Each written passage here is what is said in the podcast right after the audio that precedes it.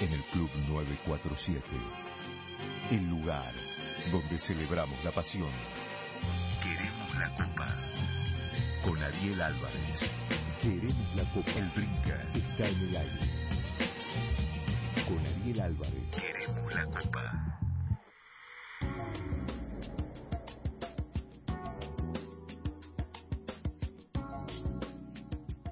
Buenas noches amigos, amigas, nuevamente acá Queremos la Copa en el Club 947. Hoy tengo el placer, el agrado de, estar charlando con un nuevo amigo.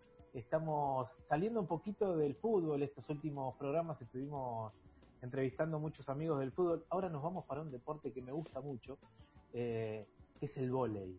Vamos a hablar con uno de los padres, se dice, del vóley argentino y casi mundial, el señor Hugo Conte. ¿Cómo estás, Hugo? Ariel, ¿qué tal? Muy bien, muchas gracias por este, por este momento. No, por favor, gracias a vos, el agradecido soy yo, gracias por, por tu tiempo. ¿Cómo estás? ¿Cómo, cómo está tu vida hoy? ¿Cómo, ¿Cómo pasaste estos últimos 12, 8, 10 meses con este temita de coronavirus?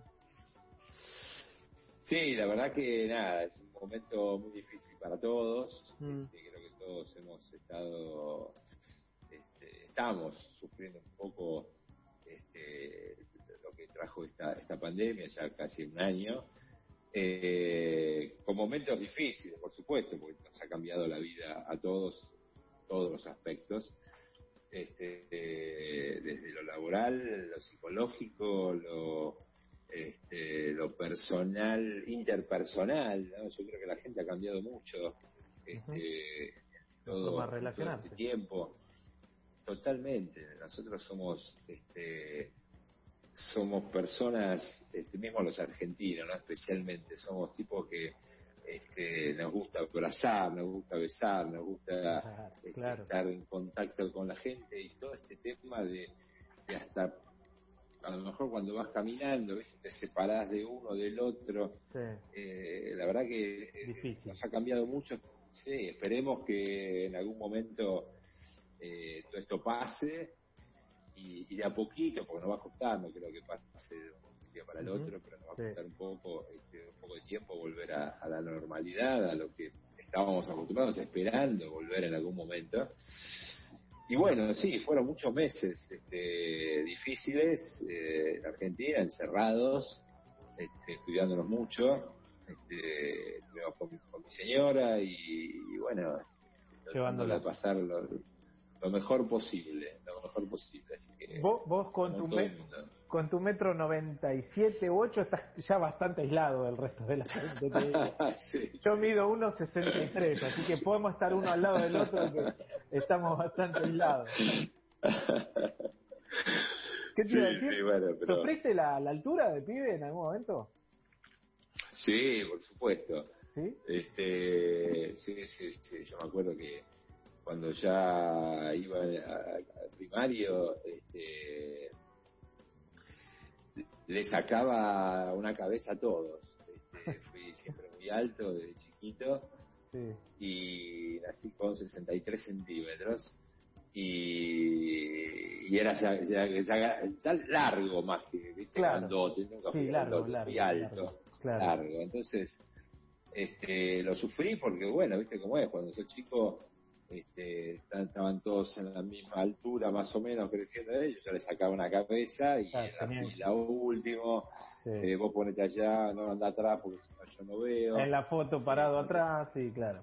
En la foto atrás, ya ponete al otro lado, porque último, Hugo, Hugo allá, ponte último.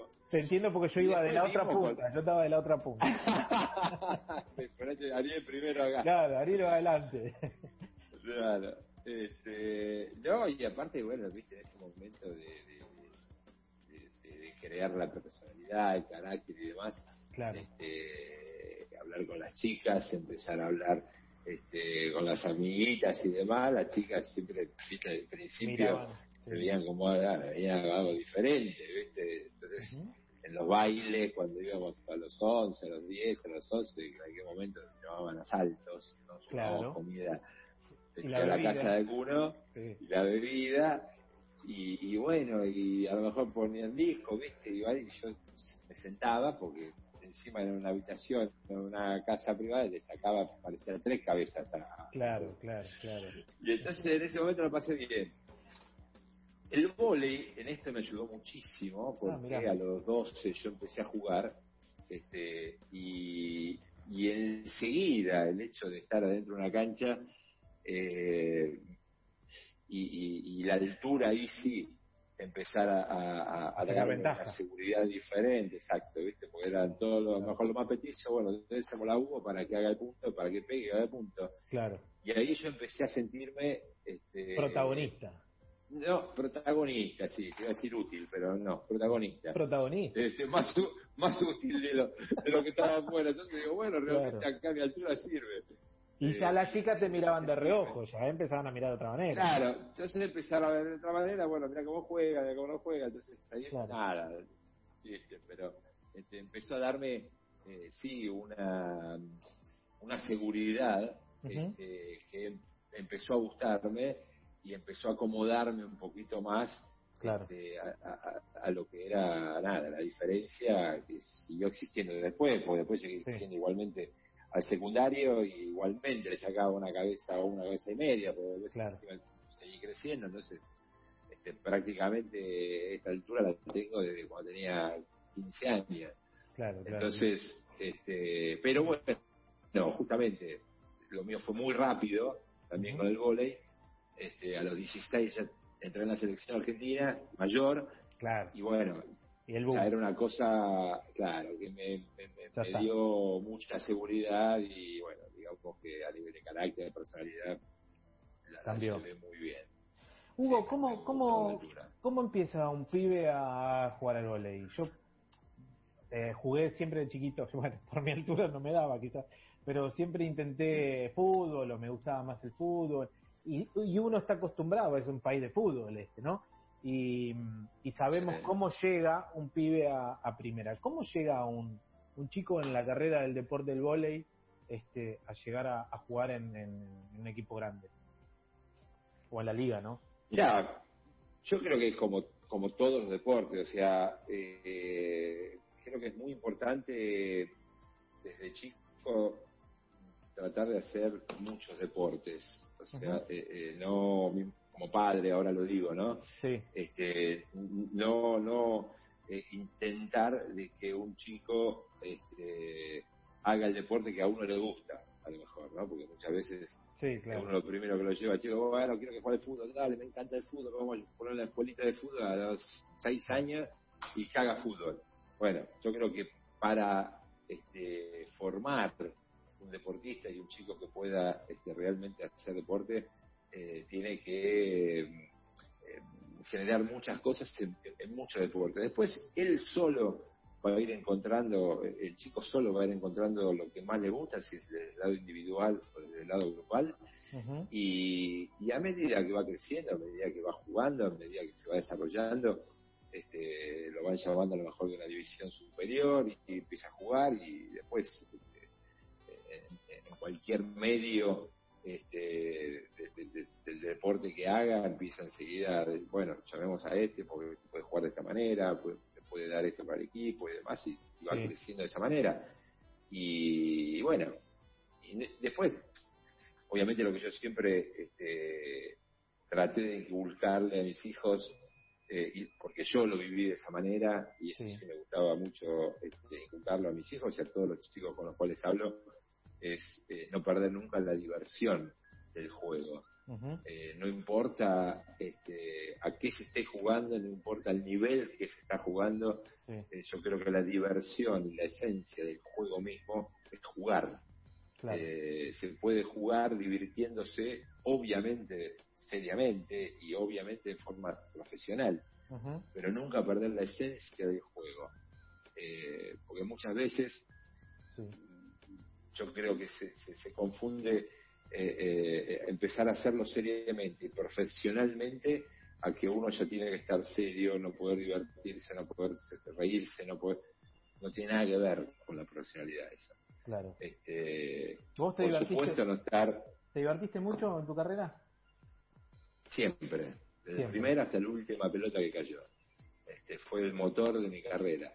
Este, Tenías algo que decir. Esto, esto, lo quiero hacer de por vida, algo decir.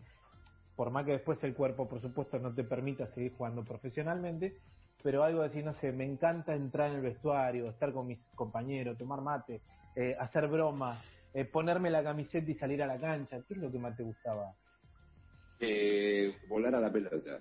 ¿Sí? cuando yo empezaba, cuando yo sentía ya que la pelota estaba en juego, que, que, todo lo demás yo lo vivía este, con mucho nerviosismo, este, todo lo previo, cuando tenía que jugar partidos importantes, campeonatos importantes y demás, con mucha presión, con mucha exigencia, este, mucho pensamiento en el partido, mucha a ver cómo ejecutaré esto, cómo voy a hacer esto, este movimiento, el otro movimiento, quiero jugar de esta manera, me imaginaba todo.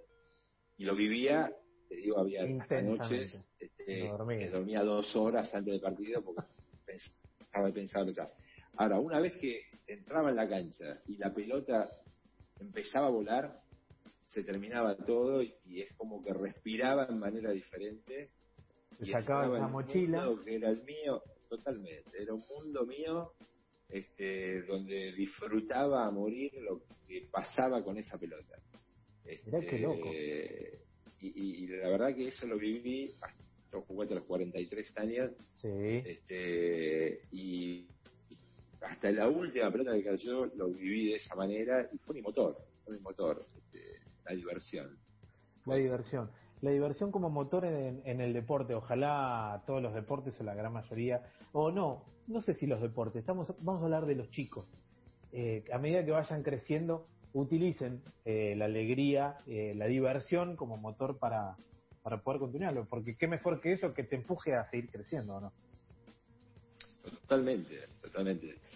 Por supuesto, en el medio hay este, objetivos personales eh, que te van haciendo crecer, que te van dando una motivación este, a corto plazo, a mediano plazo, a largo plazo, sueños donde vos querés llegar, eh, equipo donde querés jugar, eh, selección donde quieras jugar, torneos increíbles con la selección que pueda jugar, Olimpiadas, Mundial.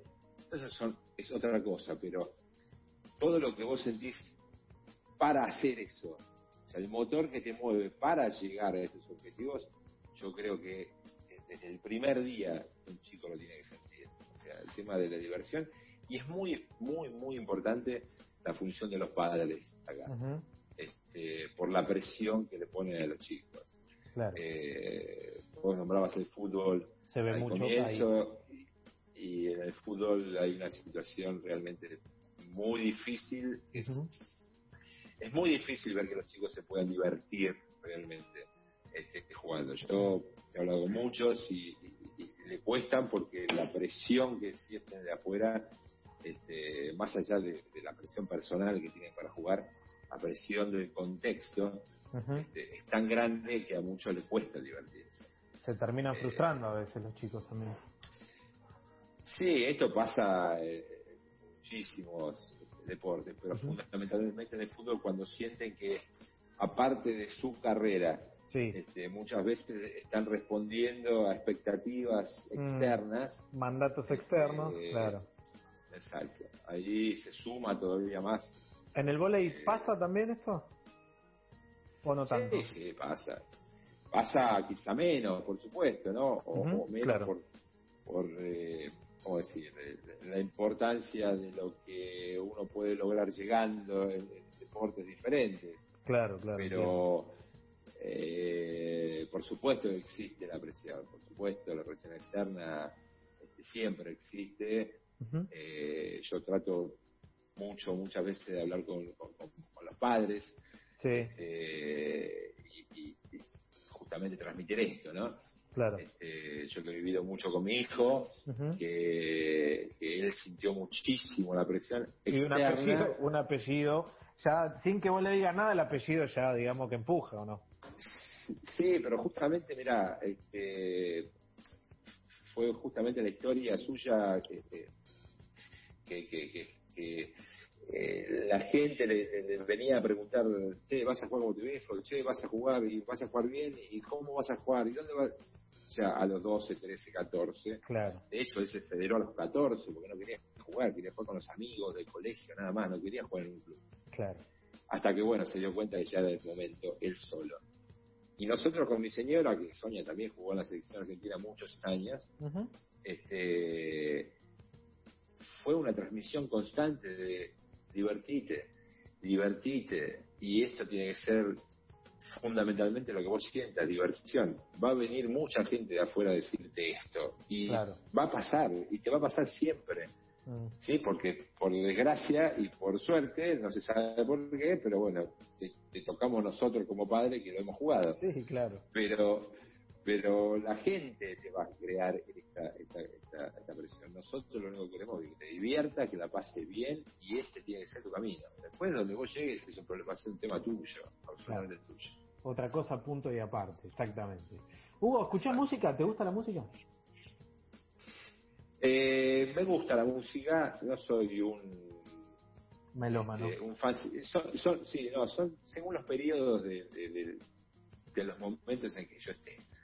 Este, si estoy muy preocupado, si estoy laburando, si estoy eh, haciendo cosas, prefiero no estar con música, eh, ah, prefiero no tener nada, concentrarme en lo que estoy haciendo. Se distrae. Y sol, me distrae. Y, y justamente siempre que puedo escuchar música, escucho cuando, nada, estoy relajado o viajando. Eh, ¿Cocinando? Algo que... Cocinando, sí, sí, un poco. ¿Te gusta la cocina? bueno, por eso. No soy un fenómeno. Este, Pero si estamos solo en tu casa, si estamos solo en tu casa, ¿algo te cocinás o, o levantás el tubo y llamás a...? No, no, no, no. No, no, no. Delivery trato de comer muy sano este, Sonia, Sonia este, me acostumbró siempre a comer muy sano, mi señora. Bien. Este, que estamos juntos de hace treinta y pico de años, entonces, bueno, tuvo... Dos deportistas. fue fundamental. Sí, sí, sí, fue muy importante también mi longevidad, sin duda, por cómo me ayudó ella este, a, mantenerme, a estar bien, a estar sano. A eso iba. Este, en, es importante también, imagino, para todos los deportes, la alimentación. Vos tuviste, eh, hoy en día, imagino que todos los clubes tienen nutricionista, como en el fútbol, o tienen acceso nutricio, a, una nutrición, o a información, tenemos Google, tenemos, nada, tenemos mil herramientas todos de, de, investigar, de averiguar. Cuando vos arrancaste, cuando eras pibe a los 16, 14, 16, que pisaste la selección, ¿tuviste a alguien que te dijeran, che, Hugo, mirás por acá? por acá no vayas mucho porque no vas a llegar a los 43 a jugar, pero ¿tuviste a alguien ahí? No, no, no. No porque no se sabía nada. Claro. Eh, eh, no, se sabía todavía que la alimentación mm. este, era, una parte fundamental, fundamental para, para, para estar sano y estar bien y sentirse bien todos. Claro. para el tema de deporte ni hablar, es primordial.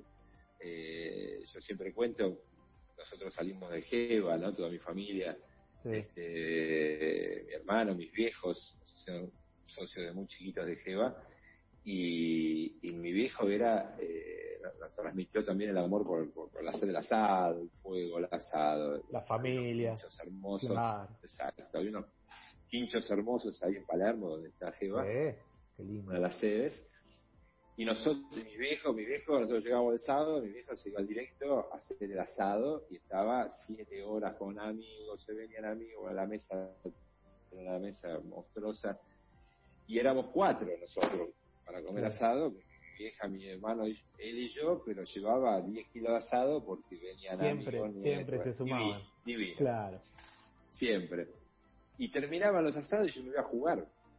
Eh, este, a lo mejor tenía partido a las 5 de la tarde de, la otra sede, en el centro, donde jugábamos al vóley, pero yo terminaba de comer el asado, que era infaltable el sábado, comía, el asado, terminaba a las 2 de la tarde, y mi me decía siempre, come bien, eh, come bastante, así estás bien fuerte, y yo me mataba comiendo el asado y terminaba a jugar. Iba con el vacío en la garganta, vacío, choripán. Claro, inconcebible, ¿eh?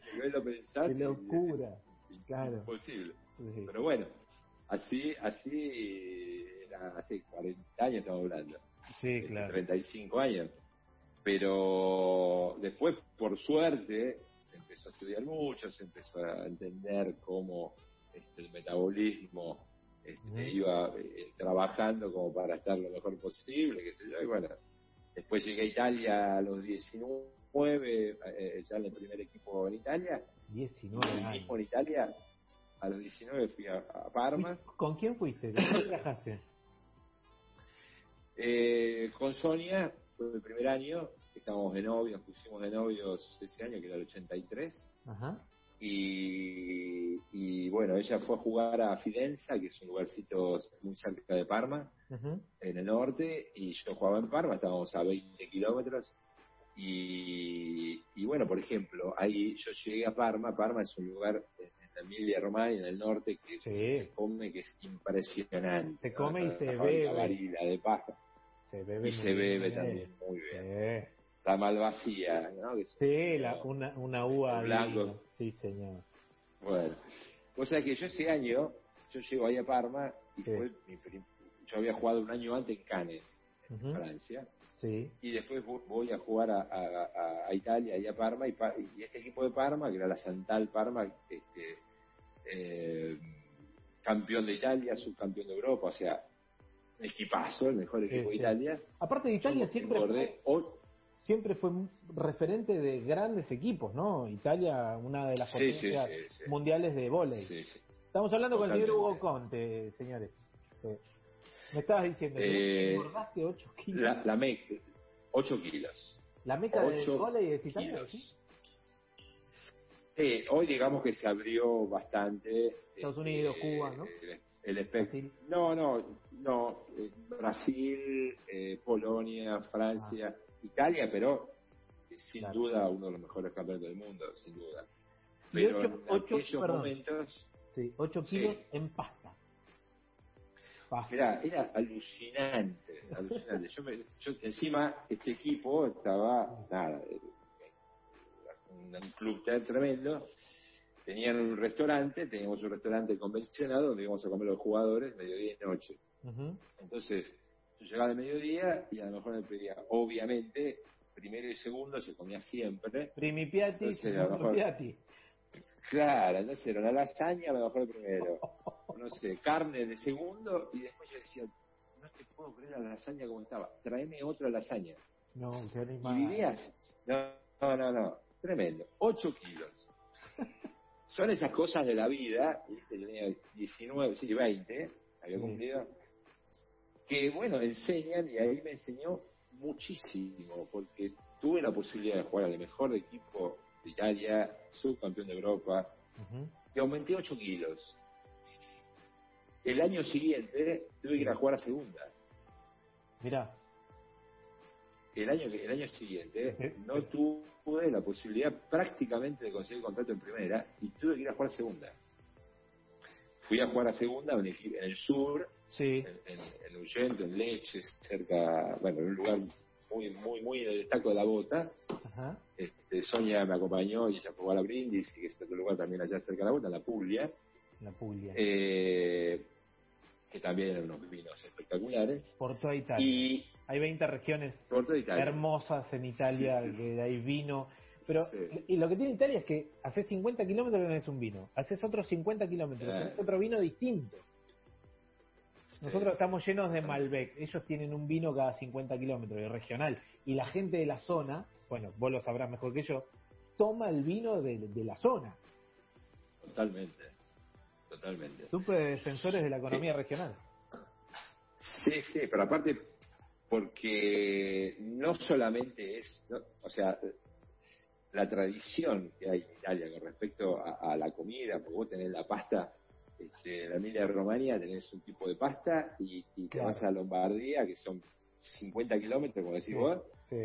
y tienes otro tipo de pasta, te dicen, no, no, esta es mejor. que Es con un esa". huevo más y lo cortamos de otra de manera. pasta. Sí, claro, dale. Claro. Dejate de joder. Y no, pero Este- cuando llegas a decir eso te matan.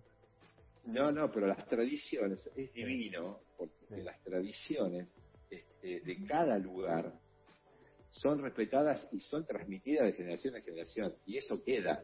Mm. Y de hecho, hasta los dialectos, que ahora cada vez más se va perdiendo porque ya los jóvenes cada vez menos se van de los pueblos. Se van de los pueblos empieza a, cambiar la generación los abuelos eran los que hablaban los, padres un poco menos los hijos cada vez menos porque viven el tema de la globalización como vos decís los llevan a otros lugares y se empiezan a perder pero también lo mismo eh, vos tenés un dialecto cada 20 cada 20 kilómetros te hablan diferente este, el italiano, por supuesto, igual, pero su dialecto es diferente de 20, 30 kilómetros. Este... Fuiste bien recibido, ¿no? En Italia te recibieron bien, te adaptaste bien. Los, primeros 8 kilos nos referencian de que mal no te fue. Pero fue un aprendizaje, fue un aprendizaje enorme. Estamos, para vida. estamos hablando de eso, claro. Un aprendizaje enorme para la vida, porque yo tuve que ir a jugar a segunda en un equipo que se había armado para ascender, y de hecho eh, salimos invictos en el campeonato segundo, un equipo muy bueno, ascendimos a primera de nuevo y ya después de ahí me quedé siempre, pero empecé a, entender y a darme cuenta de que, bueno, había sido un error muy grande, muy grande, pero nada, era, era 19 años, 20 años, este, con una, ¿cómo decir? hasta ignorancia este, culinaria, si lo querés llamar así. Claro, claro, sí. Este, como para decir, oh, ¿qué me pasa? Estoy engordando, estoy no, no, tengo que comer de esta manera. Sí. Eh, el club que me veía, no había tampoco, ¿viste? Ni nutricionista, había el entrenador, el segundo, el jugador físico. Chau. Eh, y el que cocinaba, que será el mejor amigo. y Claro, y el restaurante, que era una cosa increíble, que me dice, que bien que come Hugo, le encanta la pasta. ¿Qué te iba a decir de toda Italia? Porque recorriste bastante Italia. ¿Dónde es que mejor comiste? Yo sé que se come bien en todos lados. Pero ¿dónde fue que mejor comiste? Mirá, eh, la lasaña que hace, porque imagino que debe tener grabado a un tipo que le gusta comer, grabada la lasaña que hacía Doña Tota de tal lado, de, capaz que no el nombre de la señora, pero la región, restaurante? Mirá, yo creo que, eh, a ver, para lo que es este, justamente la pasta y demás, este, yo estuve en Parma, Módena y Bolonia, que es la Emilia Romagna, eh, que son tres ciudades donde eh, y Tortellini eh, en Bolonia y Tortelloni, que son más grandes, este, también en Módena y en Parma lo mismo. Sí de, ricota, este, de, nada, te vuelves loco. Se me hace agua. La verdad que, no, no, no, no, pero aparte de las maneras, este, y en Bolonia los tortellini en brodo, ¿no? Se llaman tortellini eh, solo con caldo. Claro, eh, hecho con la carne que después llenan los tortellini, que son los, los capeletini. Claro. Este, y después eh, a, mí me vuelven locos los frutos de mar, los mariscos. Eh, eh, nosotros vivimos muchos años también este, jugando en, Sicilia, en Catania, en la ciudad de Catania. Y, y, en Catania hay un hay un mercado, mercado del peche se llama, ¿no? mercado del, pescado, en el puerto, donde tipo 2 de la tarde abren el tipo 6 de la mañana y a las 2 de la tarde cierran y, cerraron una de mediodía, a las 2 de la tarde cierran porque ya el pescado para ellos ya fue. Ya está, ya no es más fresco. Ya está, ya no más fresco. Entonces al, otro día sale a pescar, pum, te trae el pescado a las 6 de la mañana, eh, a las 12 de mediodía, una, no, ya no, no, ya este no, no te lo lleve, pero ¿cómo no te lo lleve? No, no, no. Lo sacaste esta mañana. encima tenía, no, no, no sabes lo que era. Encima yo tenía la suerte de que este, dos o tres tifosos importantes del equipo este, tenían eh, puestos de, feria, ¿no? adentro del mercado. Y entonces yo iba a comprar y demás y me llevaba los pulpos este, vivos y, los, los berberechos, ¿no? claro, sí, sí, sí. Este, los berberechos, los langostinos, vivos. Eh, así que en Catania yo me volví loco con el tema de frutos de mar loco. Este, estamos charlando con el señor estamos charlando con el señor Hugo Hugo Conte sobre cocina, sobre pasta, muy poco sobre volei, pero la verdad que esa charla Me está abriendo Secundario. Igual no nos interesa, estamos hablando de cosas importantes acá. Eh, vamos a escuchar, vamos a escuchar un poquito de música y ya seguimos charlando más sobre cocina y bueno, algo de volei vamos a estar charlando con el señor Hugo Ya volvemos. Queremos la copa con Ariel Álvarez.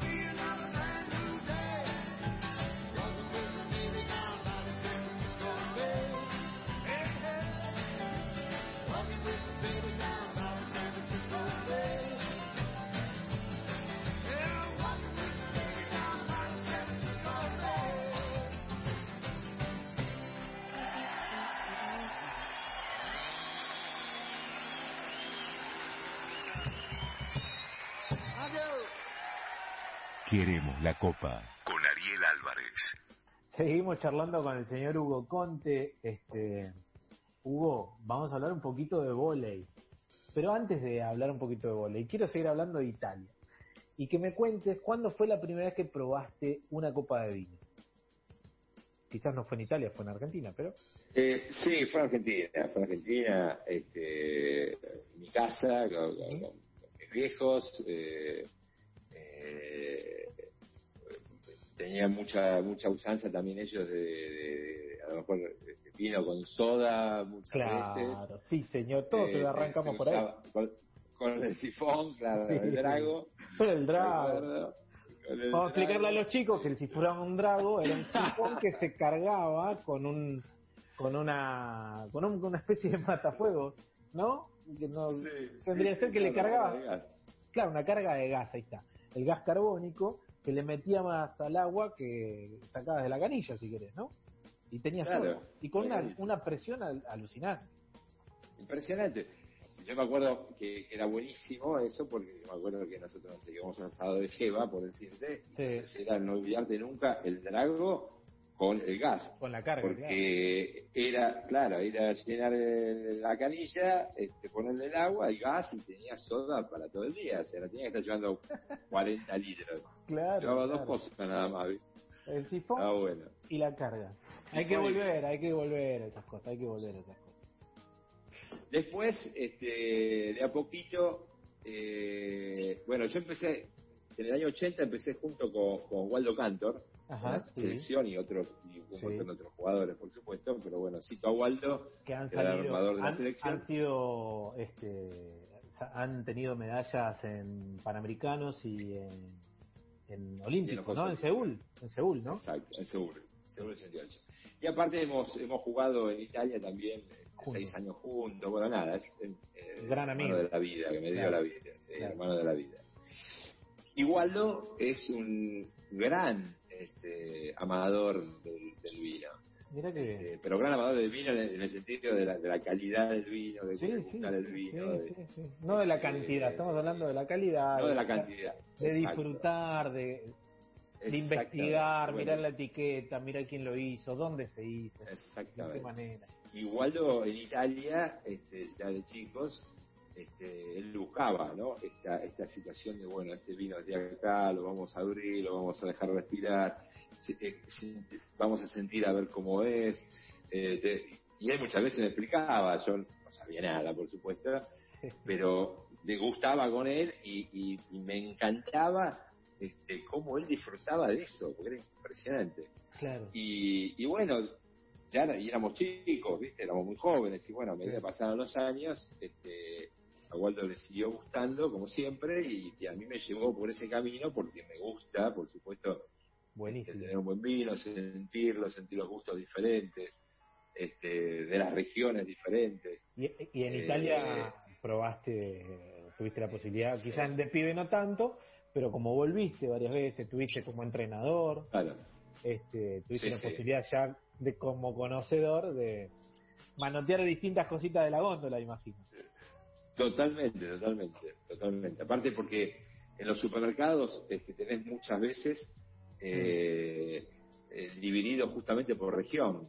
Claro. ¿Viste? Claro. Con el, el Véneto, tenés la zona de Venecia, eh, también Sí, hay sí. muy buena uva, la del Trento, Sí, Venecia, Piamonte, sí, sí.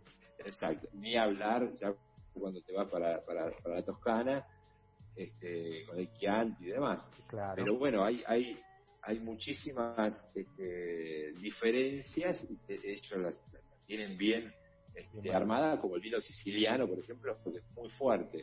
Sí. El vino el vino el vino tinto, el rosso De de Sicilia, siciliano sí. es, realmente fuerte. Sí, bien Este, tánico. hay mucha, exacto, mucha gente que, que lo hace. Este, hay mucha campaña, mucho mucho campo, entonces hay mucha gente que lo produce, que produce ellos mismos para ellos, Claro. eh, no para vender. Y muchas familias. Y, y nosotros hemos tenido muchos amigos que venían a casa y me traían dos botellas de vino, obviamente este, embotellado por ellos, por la claro. familia. Que lo hacía la- el y me decían, abuelo. probá este. Exacto, probá este, probá el otro. probá- lindo. Pero vinos con un cuerpo muy Importante. fuerte, muy importante. bueno. ¿Y en Francia? Eras muy chico. Francia, no, sí, era muy chico. No, no. Francia, fui a lo- el primer año que vine yo a Europa, Ujú. este, tenía 19, y fui a Cannes. eh, la pasé muy bien desde otro punto de vista, ¿no? Con, Claro. Con, este, con, con, con, con- con el vino, no, no no, nada, era. claro, claro. Salíamos, sí, por supuesto, con una vida. Era, era, era más metido, más metido en ese, ¿cómo era? En el deporte ese que jugabas vos. ya me olvidé. Sí, el, bo- el bo- bo- bowling, algunos me dicen, qué bien que juega al bowling. al volei. Al volei, señor, volei. Claro. Hugo, en Italia te fue muy bien, muy bien profesionalmente. Te, tuviste, Sí. eligieron mejor jugador, este, saliste campeón con distintos equipos. Eh, Campeón no salí nunca. ¿No? Eh, los jude- no, campeón no, no salí nunca. Eh, salimos campeón de Europa un año. Eh, ah, pero no de la Liga. Italiana. De la Liga Italiana no, no salimos Ah, nunca. campeón de Europa con el Eh, Parma. Claro. Eh, no, estuvimos cerca y demás, pero no, yo Pero te eligieron tres mí, veces a- mejor ver, jugador de Italia. nunca- Sí, sí, mejor jugador del campeonato, sí. Sí. Bueno. Eh, bueno, casualmente los tres años, un- tres de los seis años que jugué con Waldo Cantor, entonces este, obviamente tiene mucho que ver eh, tener haber tenido un levantador. Bueno, yo siempre le digo a Waldo que este para jugar bien es muy importante que te la pasen bien en el volei. A diferencia de tantos otros deportes, en el volei es fundamental cómo te la pasan. Así de simple, así de, estúpido parece, pero es la realidad. En, otros deportes, no sé, en el fútbol, en el básquet, en el hockey, en otros deportes de conjunto con una pelota, vos le podés pasar la pelota a alguien medio metro más allá, la agarra, la traen y empiezan a hacer su juego, driblean, no se van a jugar y demás. En el vóley un solo toque. Un segundo, un solo toque, un segundo y, y, vos la tenés. Quien te la pasa al atacante, la tiene medio metro más atrás, medio metro más atrás, 20 centímetros de diferencia afuera o adentro, te da la posibilidad de hacer el punto o no y jugar bien o no jugar bien. Entonces, eh, tener un armador es fundamental. Eh, tener un armador, un levantador este, bueno dentro de un equipo es, es como ir a comer a un, este, eh, un restaurante con un chef eh, determinado o con un, eh, o si yo cocino. Sí, claro. Es lo mismo. Con un buen chef vas con los ojos cerrados. Exacto. O con una persona, este, con un sommelier que te puede decir, tomate vino porque no se lo vas a tomar, o tomate vino con soda, que es lo mismo. Claro, claro, claro, no es lo mismo. Entonces, yo digo siempre lo mismo. Gran analogía. Claro, yo digo, yo siempre, yo cuando cuento me dice, bueno, pero ¿cómo vos tuviste? Le digo, sí, sí, yo estuve mejor. Yo comí, jugando al volei, ¿no? Así, sí, comparación, jugando al volei, yo comí con el mejor chef del mundo por años este, y lo que yo hice como jugador, yo le debo a él el 50% de lo que yo hice lo hizo él. Este, porque me hizo jugar bien. Eh, entonces, este, yo creo que es muy importante eh, marcar estas, estas cosas, pues reivindicar la verdad del juego. Sí, sí, totalmente. Eh, Reivindicamos entonces, a Waldo Cantor. Este, ¿Podemos decir que fue uno de los mejores que viste? o con los que jugaste? sin duda. Mirá, Waldo eh, fue el único jugador argentino que fue citado dos veces a la selección del mundo. A ver, después de después de Seúl, de la selección de Seúl, se armó una selección del mundo para jugar en contra del campeón olímpico que era Estados Unidos. Ahí fue citado Waldo Cantor como armador en la selección del mundo y Raúl Quiroga, es otro jugador que jugó muchísimos años en la selección, monstruo también mundial. En el, dos años después, jugamos el Mundial del 90 en Brasil, este, salió campeón del mundo Italia, se hizo nuevamente de la selección del mundo, igual Waldo Cantor fue de nuevo llamado, me llamaron a mí con él, ahí fuimos los dos. Eh, pero Waldo fue el único jugador argentino en la historia que lo llamaron dos veces a la selección del mundo si tuviéramos que jugar contra otro planeta, lo llamarían a Waldo Cantor. Waldo va. Sí, claro. Waldo va, Vamos a jugar, mirá, venite que jugamos contra Marte. Listo. Que venga Hugo Costa y Waldo Cantor, listo, No, no sé, porque mucho, durante muchos años le decían marciano como jugaba, así que no sé si lo agarran ellos, ¿viste? Puede ser. Ojo, eh. nació acá, pero era de ellos. ¿Qué te iba a decir? ¿Vos te decían Twister, puede ser? ¿O no? Me dice el señor José Montesano, ah. este, mi compañero en Teis, en Sport, este, mi compañero y gran amigo José Montesano, este, nada, cuando jugaba, y él transmitía ya los partidos, así que no es tan joven como parece. No, no, no. Eh, este, empezó los últimos años que yo volví a Argentina eh, a jugar justamente con Waldo también en Ferro. Y, bueno, nada, ahí jugaba de una cierta manera y hacíamos algún tipo de, jugada con Waldo que yo entraba rápido por atrás y demás y decía, uy, entra como un twister y quedó twister, twister y quedó twister. ya de grande. Así que fue el señor Montescala. El señor Hugo Conte salió de, de Geva, ¿no? Fue tu primer club y también fue el último. Y también fue el último por último, este, algo hermoso, seguramente lo más lindo este, que me pasó en mi carrera fue jugar con, Facundo.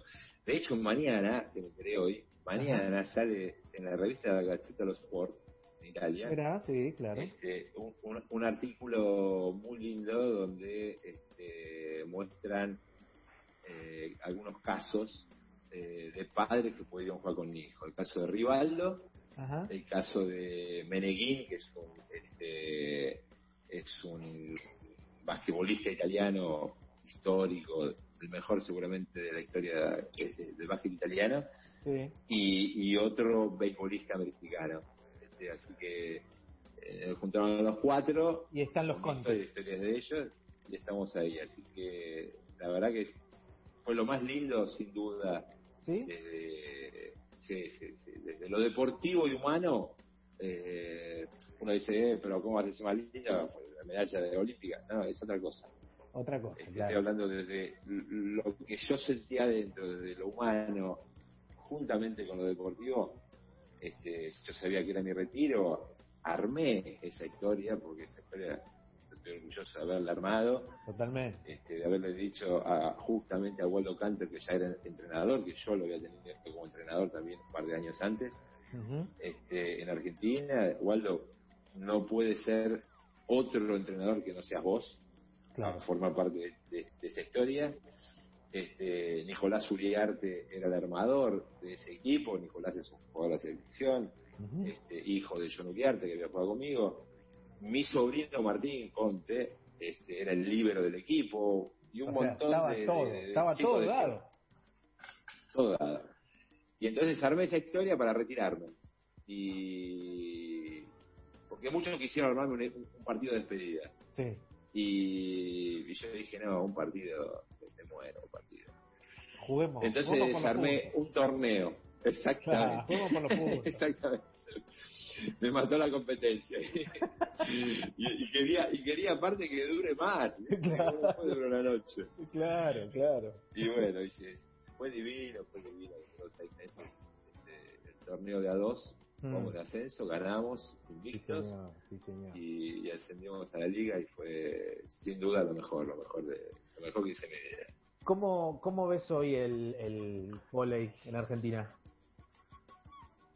¿Tenemos futuro? Eh, ¿O hay que trabajar mucho? Hay, hay que trabajar mucho como, como en todos lados eh, y en todos los aspectos. Eh, en Argentina pasa algo muy eh, muy raro, porque en las divisiones inferiores, sean menores, premenores, menores y juveniles, eh, Argentina desde hace 10 años, por lo menos 10 o no, un poco más también, 12 años, este, está siempre o en, el, o en el podio o en la final de los mundiales.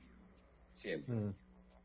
Después, cuando se pasa a mayores, este, ya está un poco más abajo, en el segundo pelotón, Mm. Eh, y entonces muchas veces es para eh, eh, entender a ver qué es lo que pasa ahí. Más o menos después de tantos años entendimos este, algunas cosas de las que pasan. Nada, pasa que... Eh, que salir a labura? ¿A buscar el mango? En no, no, no, no. No, no. A ver, en Argentina existen los clubes. Sí. ¿no? Es, es, más profundo. En Argentina existen los clubes. Eh, que prácticamente, salvo en Brasil, Chile, algunos países de Sudamérica, en el resto del mundo no existen los clubes como polideportivos como existen en Argentina. ¿no? Vos entras a un lugar y tenés todo deporte, haces el deporte que querés, sos socio, claro. un montón de lugar, espacio, deportes y demás. Entonces, eso genera que los chicos puedan hacer libremente el deporte de una cierta manera y jugar a ese deporte siendo muy chicos eh, mucho tiempo durante la semana. ¿sí? Puntualmente en el volei. Eh, yo iba a Jeva y Jeva en Palermo tiene un montón de canchas al aire libre. Donde yo iba, jugaba al aire libre en las duplas, entraba a las 9 de la mañana a jugar, eran las 8 de la noche y yo seguía jugando y había una cola de 10 duplas, o sea, el, que perdía salía. Claro, ganador queda en cancha. bueno, el ganador queda en cancha, y si vos perdías, te matabas, más allá que hubiera 3, 4 canchas, porque había una cantidad de gente impresionante, porque lo que tenía que hacer es quedar en cancha para seguir jugando. Claro, a lo mejor si jugabas bien, y jugabas con uno bueno, y jugabas y ganabas, te quedabas 3, 4, 5 partidos. Bueno, eso en el mundo no existe.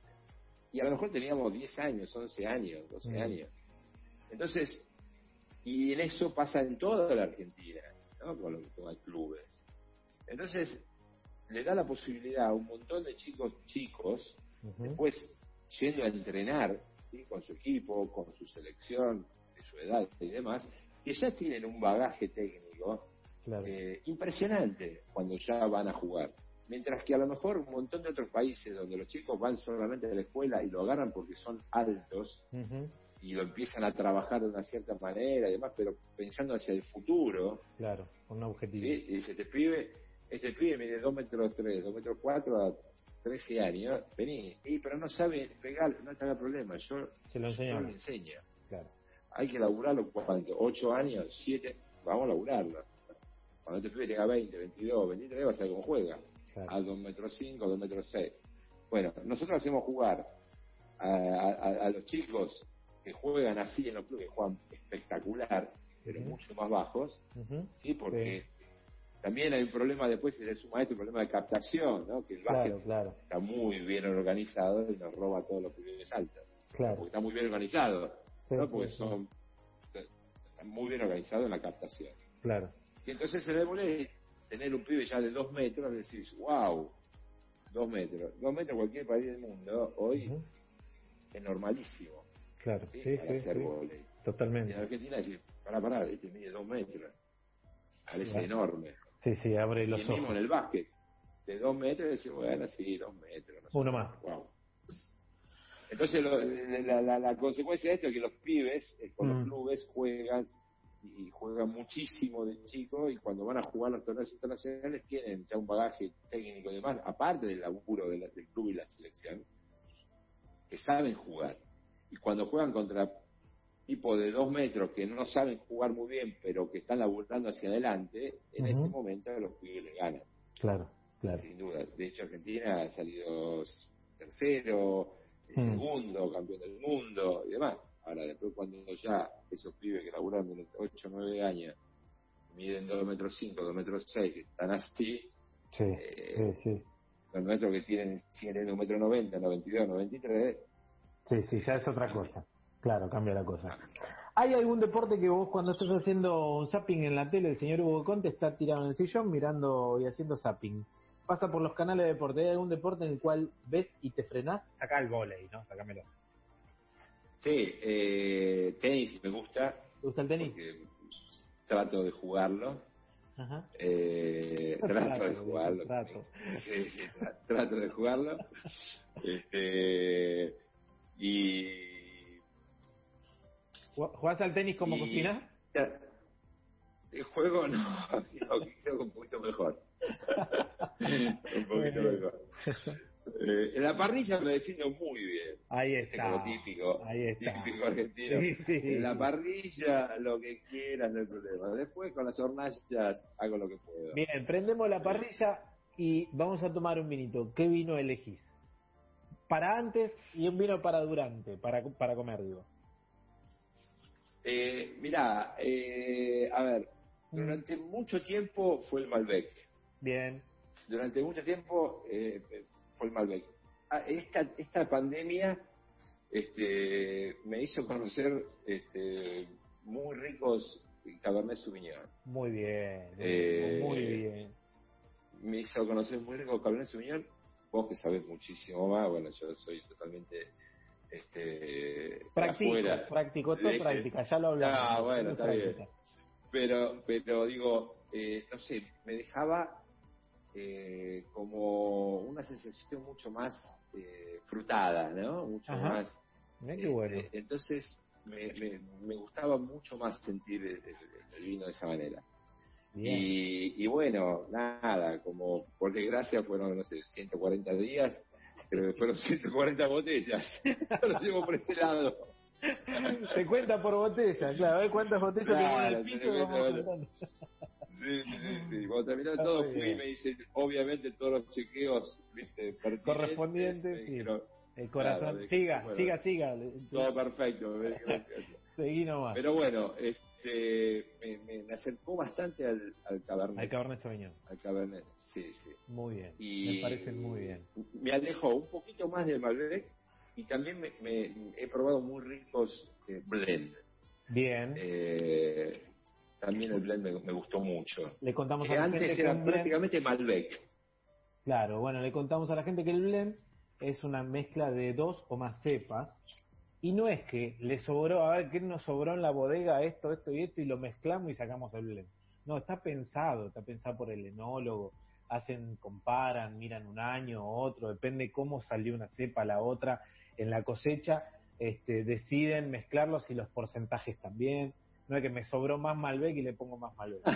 claro, Se busca y hoy, hoy hay grandes blends en toda la Argentina, tanto en el NOA como en la Patagonia y bueno, ni hablar de Mendoza, San Juan, toda esa zona. Hugo, vamos, estamos hablando con el señor Hugo Conte, vamos a escuchar una canción más y ya volvemos. Vale.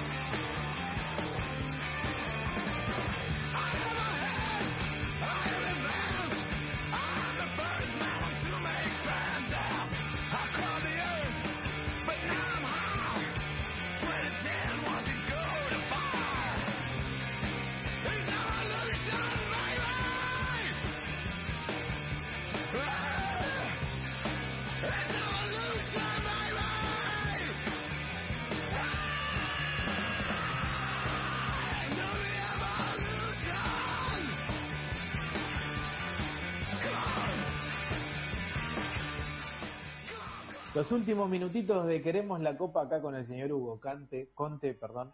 Un placer, Hugo, tenerte acá. La verdad que este, me quedaría toda la noche charlando con vos.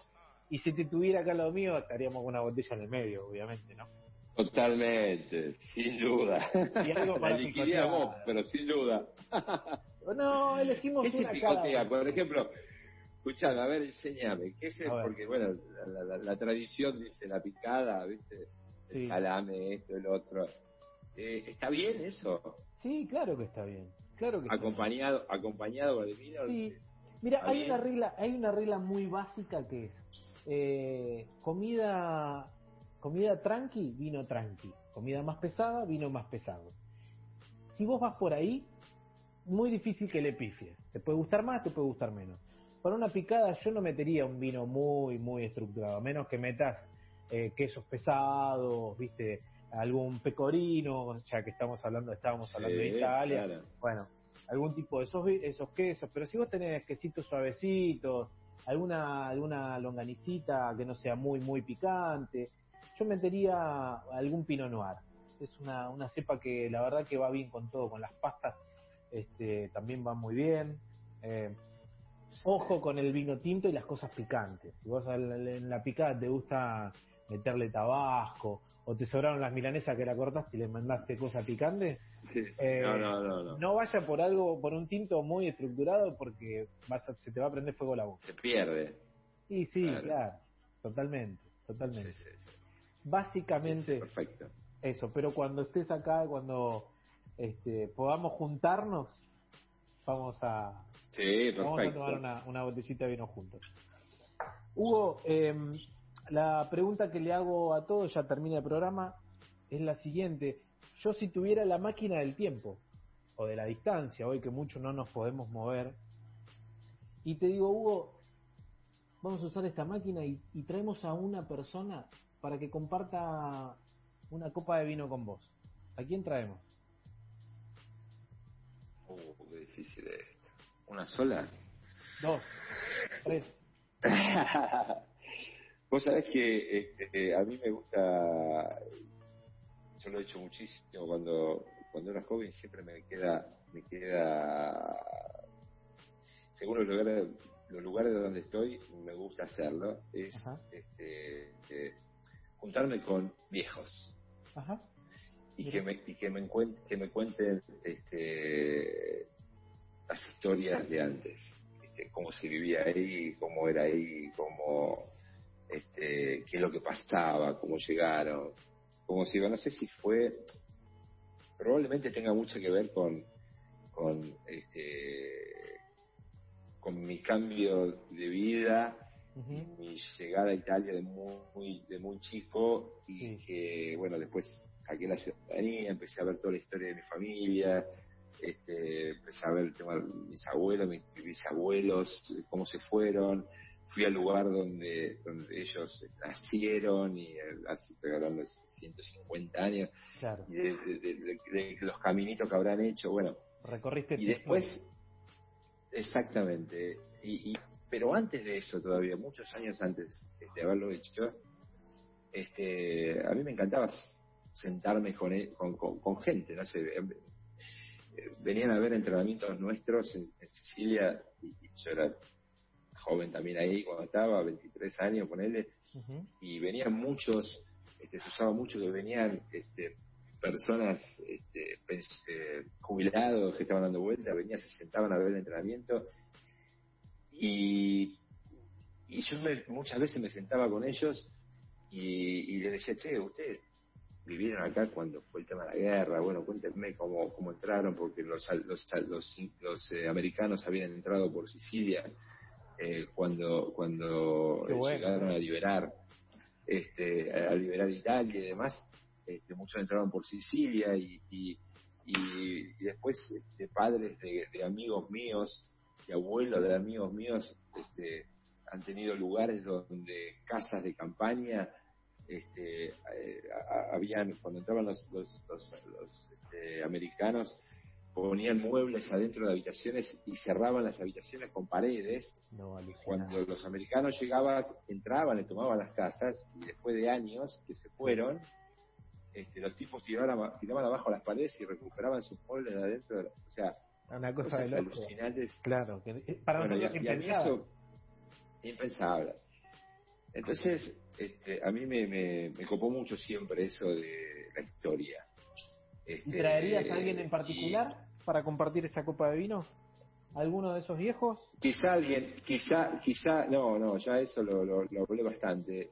Eh, sí. Y, investigué bastante. Quizá me, gustaría muchísimo este, a lo mejor sentarme con, San Martín y con Belgrano. Upa, qué bien. Este, con uno de con uno de estos para que para que me cuenten realmente cómo ellos, viste, la realidad. Sí, sí, sí. Este, che.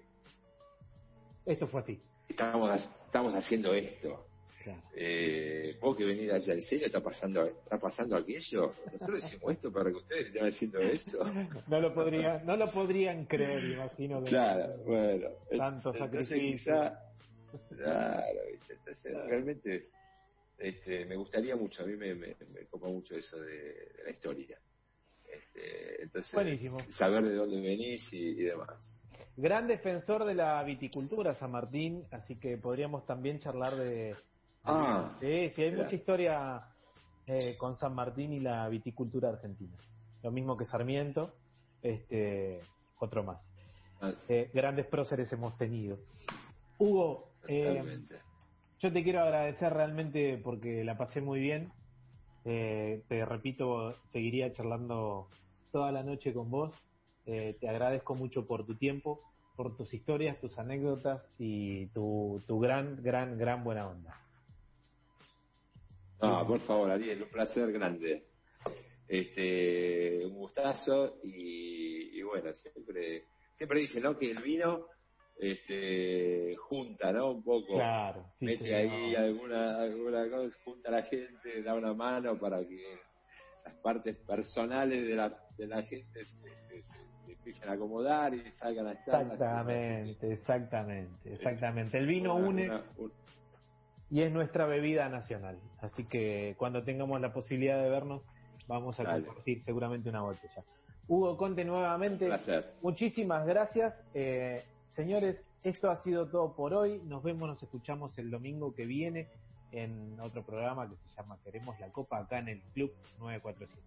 Chao Hugo, muchas gracias. Chao, gracias.